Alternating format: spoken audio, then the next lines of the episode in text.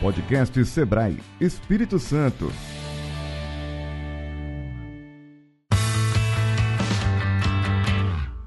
Olá, sejam muito bem-vindos ao podcast Sebrae Espírito Santo.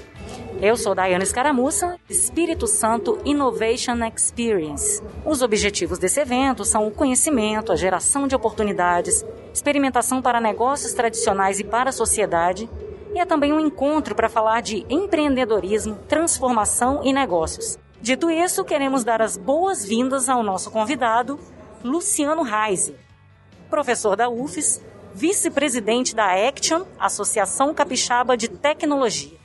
Seja muito bem-vindo, Luciano. Olá, eu que agradeço a oportunidade de destacar a importância do, SX, né, do grande evento de inovação do Espírito Santo. Estou muito feliz por estar aqui. Muito bom. A gente podia começar falando sobre isso. Qual a importância de um evento como esse para um mercado de inovação, principalmente no Espírito Santo? É, inovação dá muito trabalho. Né? Inovação é um desafio muito grande. Não basta ter ideias. Então, nós temos que colocar essas ideias em práticas, transformando em projetos que viram negócios que vão alcançar o mercado. Então, da ideia à nota fiscal tem uma distância longa. Isso precisa de muito apoio. Muito apoio mesmo. Então, um evento como esse, além de mostrar o que já existe, ele permite a conexão, conexão dos atores né, do ecossistema de inovação. Parece dar mais um evento como esse, ele permite com que a academia se aproxime do ambiente de negócio, que as empresas das organizações, o governo está próximo, porque no mesmo local estão todos aqui. Isso é uma ação importantíssima para a inovação, que nós chamamos de densidade ou de adensamento né, dos contatos, das conexões. Isso permite muita coisa e a inovação ela é estimulada com isso. Então é de enorme importância o evento começo. O Sebrae está de parabéns. Não só o Sebrae, mas também todos os que participam todos junto, que né? estão envolvidos todos de alguma envolvidos forma. do ecossistema. E como que a UF está formando esses jovens? Como que ela está capacitando esses jovens para inovar? É, isso é uma pergunta bem interessante, porque uma universidade federal é muito centrada né, na sua pesquisa. A UFS, na verdade, tem um corpo de professores e pesquisadores de destaque, tem um amplo programa de pós-graduação, com mestrados, doutorados e também na parte de distrito censo.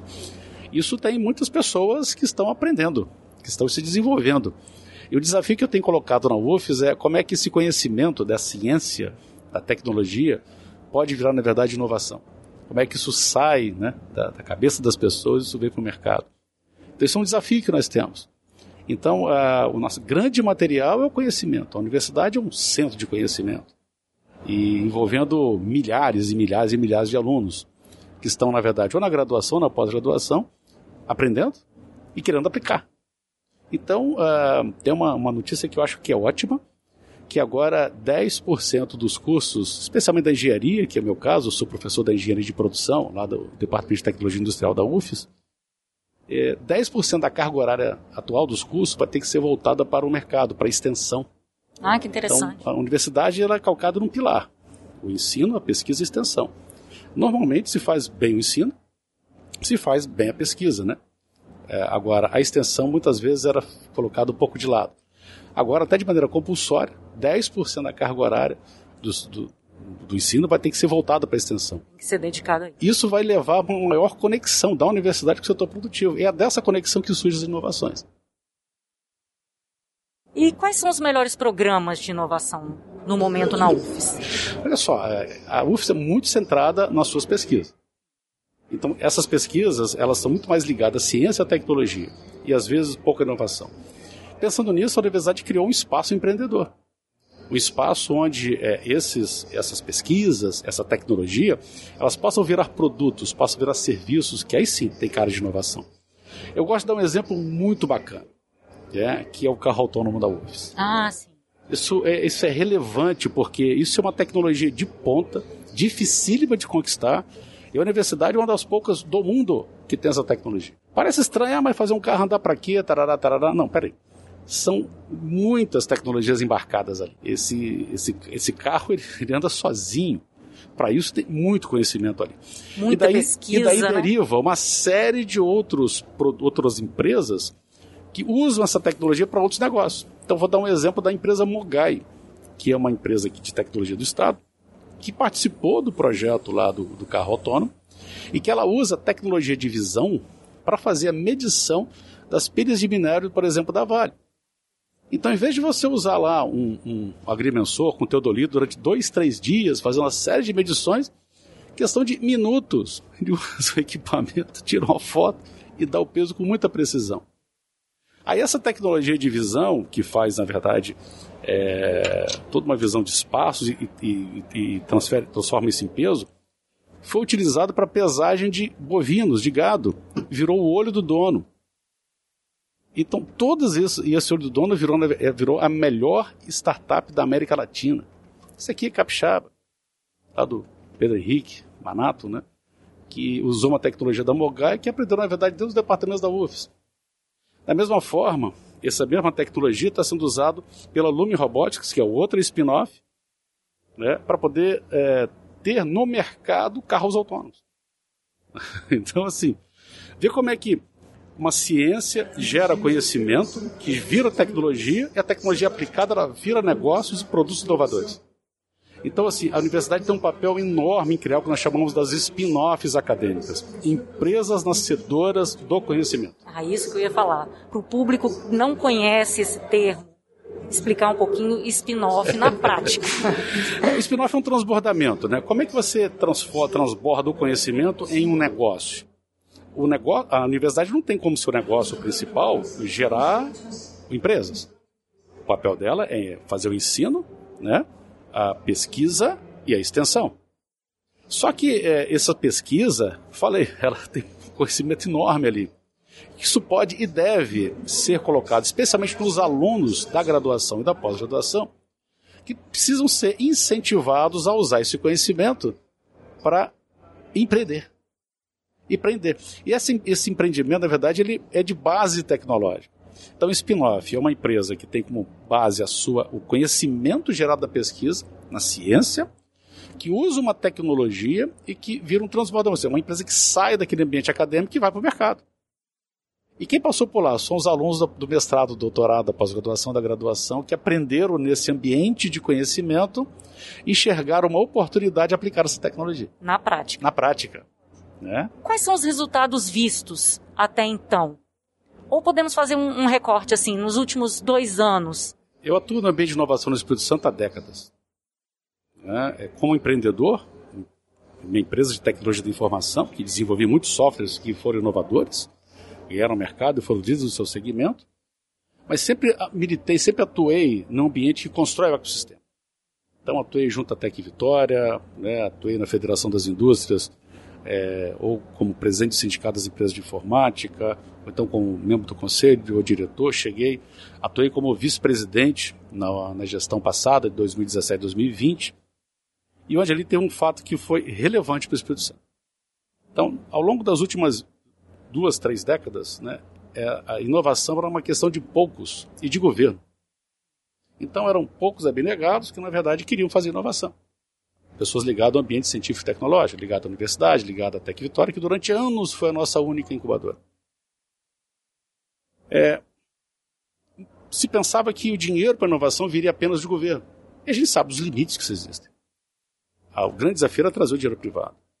E aí a Federação das Indústrias teve uma, uma ação ousada e determinante para mudar esse estudo da inovação do Espírito Santo. Ah, a fim de 2017 2020, ela assumiu que a inovação era a linha mestra da sua atuação. Eu participei de um grupo que pensou nisso e nós escrevemos lá o Inovic, que é o Programa de Inovação da Indústria Capixaba, que entre algumas linhas tinha ajudar a organizar o ecossistema. Porque era muito separado, governo por um lado, empresas por outro, academia por outro, assim vai. Então nós propusemos uma, uma união.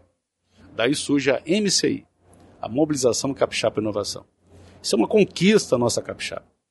Porque o papel da NIPSEI foi de juntar, alinhar e botar esforço, botar energia onde tem realmente resultado interessante. Para saber que caminho seguir, e que caminho né? seguir. Uhum. Logo fizemos um diagnóstico, um plano estratégico é, bastante profundo, bastante consistente. Né? Uhum.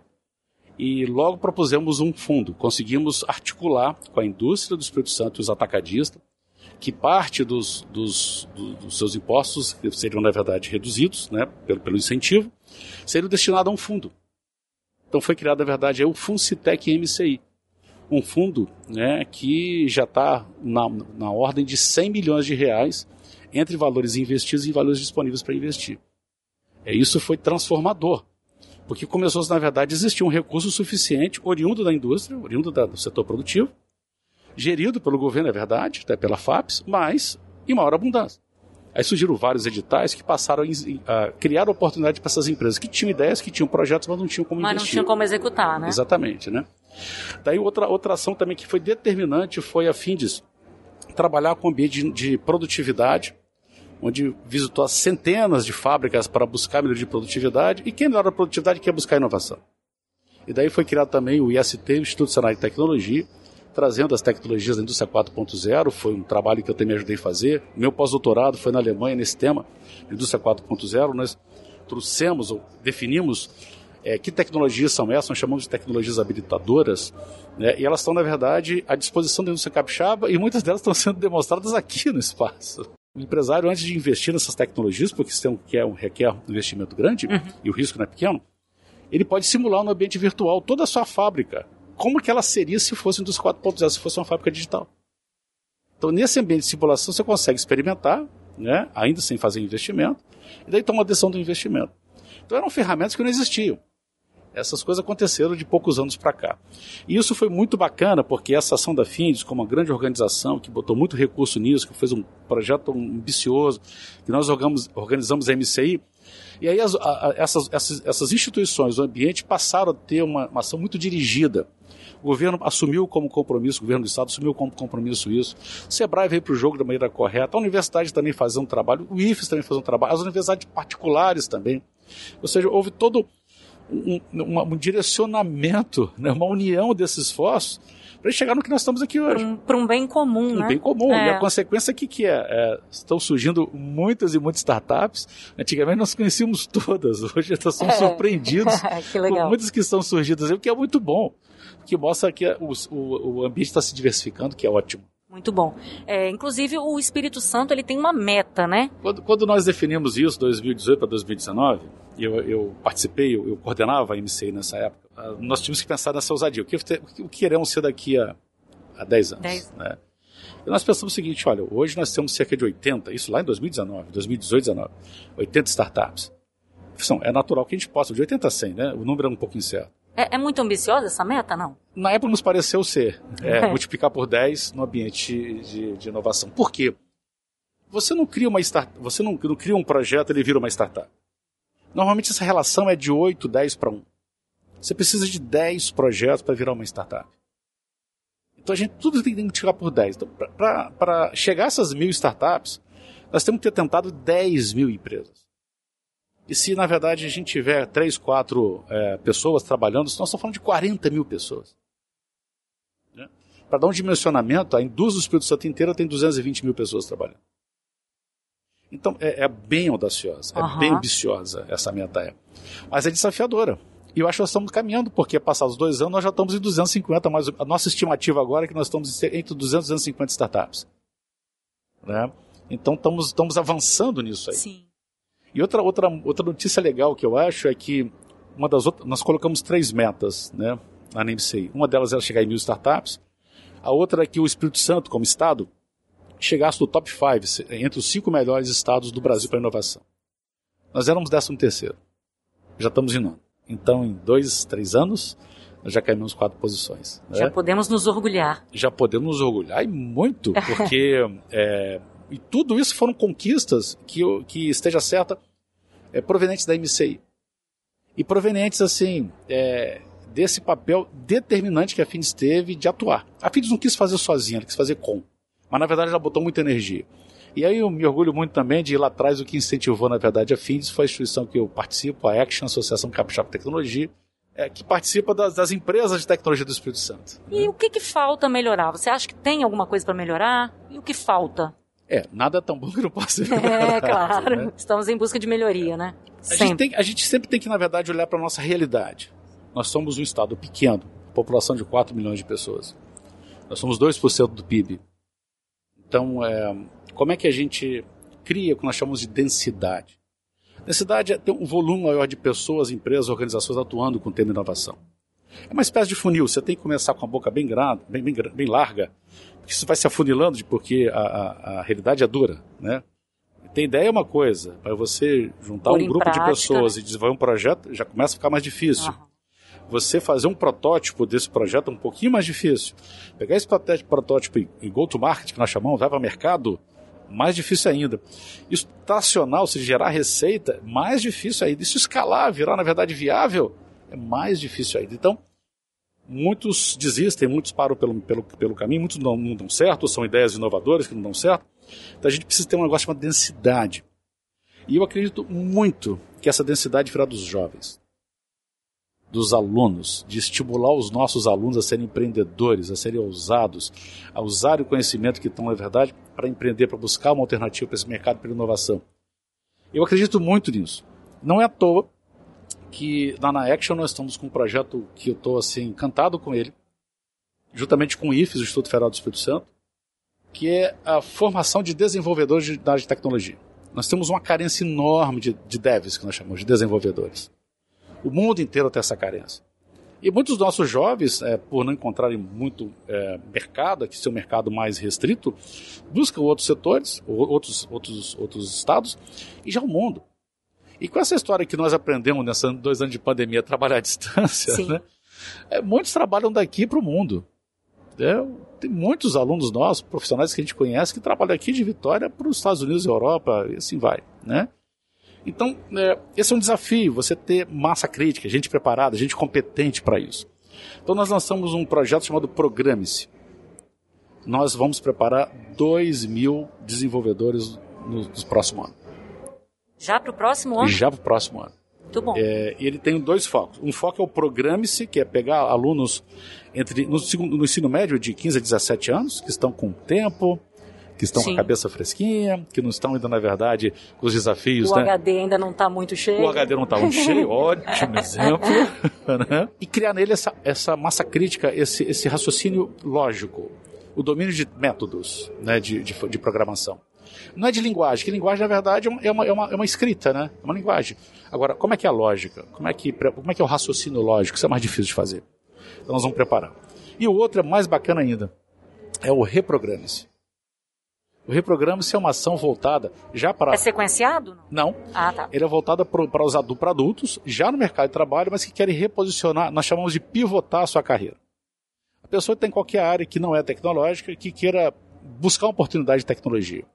Então a gente precisa ter uma atenção com esse tipo de profissional, dotá-lo do mesmo raciocínio lógico também de domínios de ferramentas para que eles possam participar. Então nós A queremos, verdade, abordagem tem que ser um pouquinho diferente, um pouquinho né? diferente. Sim. É, a intenção nossa, na verdade, é, é impactar muitas pessoas e ter, no final do ano que vem, 2 mil desenvolvedores já para o mercado de trabalho. Isso eu acho que vai ser transformador para a nossa cidade, para o nosso ecossistema, porque é, boa parte dessas, dessas, dessas inovações elas precisam de tecnologia, mas tecnologia digital. E é formar mercado local Mercado também, local, né? é. Valorizar o que a gente tem aqui. Querendo ou não, uma inovação, ela muitas vezes, ou quase na maioria das vezes, passa por alguma solução digital. É algum programa, é um software. É um software que precisa alguém, na verdade, fazer um código, né, que vai, na verdade, conversar com a máquina, conversar com, com os atores, para que ele possa gerar a programação. É. Então nós estamos vibrando com, esses, com essas duas ações. É, acho que é muito importante falar que foi uma ação articulada pela Action por entender esse tipo de problema, envolveu uma parceria muito forte com, com é, o IFES, né? E é, é importante também falar que nós tivemos também, assim, as pessoas sensíveis para esse tipo de problema. Então, então tem que citar aqui o apoio do deputado é, Rigoni, né, que teve muita sensibilidade em relação para isso. Felipe Rigoni, Uhum. em vez de botar dinheiro em ponte, em estrada, né, que na verdade está colocando dinheiro na formação de pessoas. Inovação deve ser um processo continuado dentro da, da instituição, por exemplo, vamos falar da UFES. Deve ser um processo continuado e como garantir essa continuidade? Deve ser continuado. Precisa ser continuado. É necessário, porque o mundo não para. O mundo não vai esperar o Espírito Santo, não vai esperar, não vai, não, não vai nos As coisas estão esperar. acontecendo. estão acontecendo. E ah, o mundo, como a natureza, odeia vácuo. Alguém vai ocupar os espaços. Então a gente tem que, na verdade, seguir, seguir em frente e sempre com muita energia em relação a esse ponto. Eu falei da formação dos jovens, então a universidade é um celeiro de jovens, talentosos, competentes, né? Que entram ali com. que entram ali e tal. É importante depois a gente aparelhar. Muitos têm ideias, mas como é que a gente transforma ideias em projetos, projetos em negócio, e negócio em inovações? Como tirar do plano das ideias, Isso. né? Essa trilha da inovação ela precisa de ambiente, ambiente de inovação. Então é muito importante que a gente possa criar ambientes de inovação que receba essas ideias, transforme o projeto, mas que tenham métodos. Eu tenho falado para muitos aqui né, que ambiente de inovação é muito mais do que uma sala com sofá colorido. com totó, com pingolim, essas coisas assim, sabe, né? Muito mais do que isso, porque precisa de um método. Precisa de como transformar essa ideia no projeto, na inovação. Né? É, e aí a gente tem aqui alguns ambientes que são fantásticos. É um que eu me orgulho muito de ter participado da criação foi o FinSlab. O FinSlab é, é, é incrível o que está acontecendo lá. Eu falo para a equipe que está lá que eles entregam muito mais do que os nossos sonhos na época. Porque nós transformamos um espaço que tinha um, uso é, questionável, né, que uma estrutura metálica sem uso definido, Sim. né, que seria um restaurante giratório e tal, que na verdade era um, seria um centro cultural.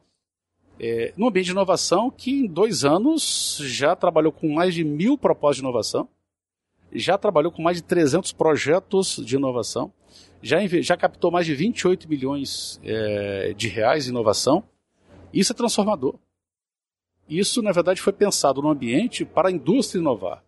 Então é muito legal que a gente possa criar esses ambientes. Eu estou vendo algumas universidades e faculdades privadas fazer isso, criando esses ambientes é muito legal a gente criar esses ambientes. Mas, repito, né, ele não pode ser só uma sala bonitinha com sofá colorido. É muito interessante você falando assim do espaço lá da Fins que a gente passa ali na Reta da Penha, a gente vê, né, e fica curioso para saber o que, que, é exatamente aquilo. E você acabou de explicar para a gente. É, então, quem tiver curiosidade pode visitar. Pode ele é visitar? a visitação. Ah, pode entrar no site aí, do FIDSLab, pode visitar. Marcar uma visitação? Pode.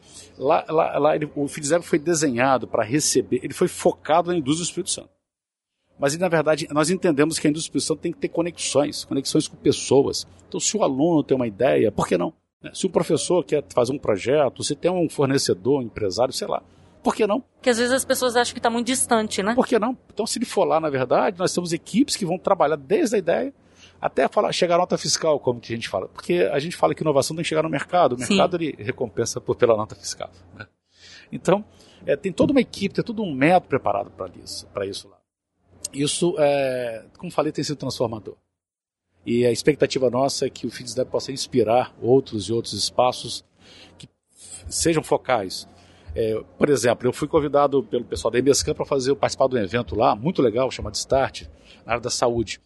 A minha área da saúde, eu sou da engenharia, eu sou da, da computação, eu sou, eu sou da inovação de tecnologia. O que, que uma coisa né? tem a ver com a outra, é, né? É, a gente acaba entendendo que é. essas coisas se cruzam. Mas o que eu fiquei muito feliz é que eles querem criar um ambiente de inovação focado na saúde. Isso é ótimo, porque Sim. tem um mundo de oportunidades. E eu me recordo de uma pergunta de um aluno da graduação da, da, da, da medicina, perguntando se ele, enquanto aluno da graduação, podia inovar. Eu falei, por que não? O que, é que te impede? Essa é uma pergunta, né? Todo mundo pode é. inovar? O, né? que, o que, é que nos impede de inovar? Nós precisamos, na verdade, ter ideias, focado em gerar valor para alguém, se alguém é um cliente, experimentar que nós chamamos de prototipagem, isso aí.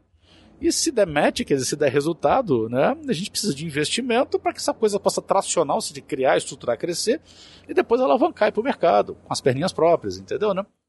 Então eu respondi para esse aluno foi o seguinte: olha, eu não sei como é que é aqui no ambiente de, de, de medicina, mas na engenharia, os nossos alunos estão sendo, na verdade, buscados no ninho, ou seja, as empresas já estão indo lá na, na graduação, já pegando os nossos meninos, meninos e meninas. e o que é legal é, que eles estão, na verdade, com ocupações muito bacanas. Muitos dos meus alunos são é, analistas de business intelligence, ou seja, gente que lida com dados, tra trabalha com a parte de programação, de inteligência artificial, sabe? Coisas muito bacanas que essas novas ocupações trazem. Então, essa nova era vai acabar com muitas ocupações antigas. Mas vai criar mas outras vai gerar oportunidades. Muitas né? oportunidades. Então, é, alunos que são na graduação, não se formaram ainda, já têm, na verdade, competência para já começar a trabalhar em empresas. Que é muito bacana isso aí. Então, é, o que, que impede um aluno de medicina também tentar isso? Aí eu lembrei para eles uma coisa: olha, vocês têm uma coisa que na indústria a gente não tem, que são dados. Todo produto de vocês chamado paciente tem um protocolo. E esse protocolo está lá, todos os dados. O que aconteceu, em que data, quando, medicação, o cara trabalha com isso. Aí fala, ah, mas está escrito. Fiz, então, nós já temos solução que trabalha dados não estruturados e dados estruturados. O que, que é isso? A inteligência artificial que reconhece a imagem consegue ver padrões. Então transforma uma letra, mesmo a letra garranchada do médico, consegue enxergar e reconhecer padrões e transforma aquilo em dados estruturados. O nome do paciente, que enfermidade que ele teve, que medicamento foi tratado, que intercorrências que aconteceram. Então isso são milhares, milhões de dados que uma inteligência artificial treinada ela consegue, Consegue trazer soluções para isso, com Ah, certeza. que ótimo. Então, você vê como é que surge na indústria. Nós estamos falando aqui de pequenas empresas aqui com o Sebrae, estou falando na parte de, de ambien- na parte de medicina, né? É, tem outras surgindo na parte de engenharia. Então, ou seja, vão surgindo É. vários e vários tema, temas, né? E, a- e aí, aparentemente, você fala assim, engenharia não tem nada a ver com medicina, e aí você já traz essa... Gente, muito bom, muito bom. Com certeza tem muito a ver, muitas coisas são relacionadas. Então, nós conversamos aqui com Luciano Reiser, que é professor da UFES e vice-presidente da Action, Associação Capixaba de Tecnologia, dentro da programação do ESX Espírito Santo Innovation Experience, aqui no espaço de gravação de podcast do Sebrae, dentro do evento. Agradecemos ao Luciano Reiser pela participação, pelo brilhantismo com as palavras. Muito obrigada. Eu que fico feliz, né? Eu me coloco sempre para poder ajudar o nosso estado, eh, o nosso país, para poder ser melhor. A inovação permite isso ser melhor. Então eu sou um agente somado com muitos, muitos, que estão na verdade ajudando a fazer a diferença aqui no estado. Siga o Sebrae Espírito Santo nas redes sociais buscando por Sebrae ES e acompanhe as nossas publicações em seu agregador de podcasts. Acesse o site do Sebrae e conheça as soluções para você, sua empresa e seus negócios. es.sebrae.com.br Essa é uma realização Sebrae Espírito Santo, projeto Beta Rede Comunicação com Negócios e produção na trilha podcast e transmídia.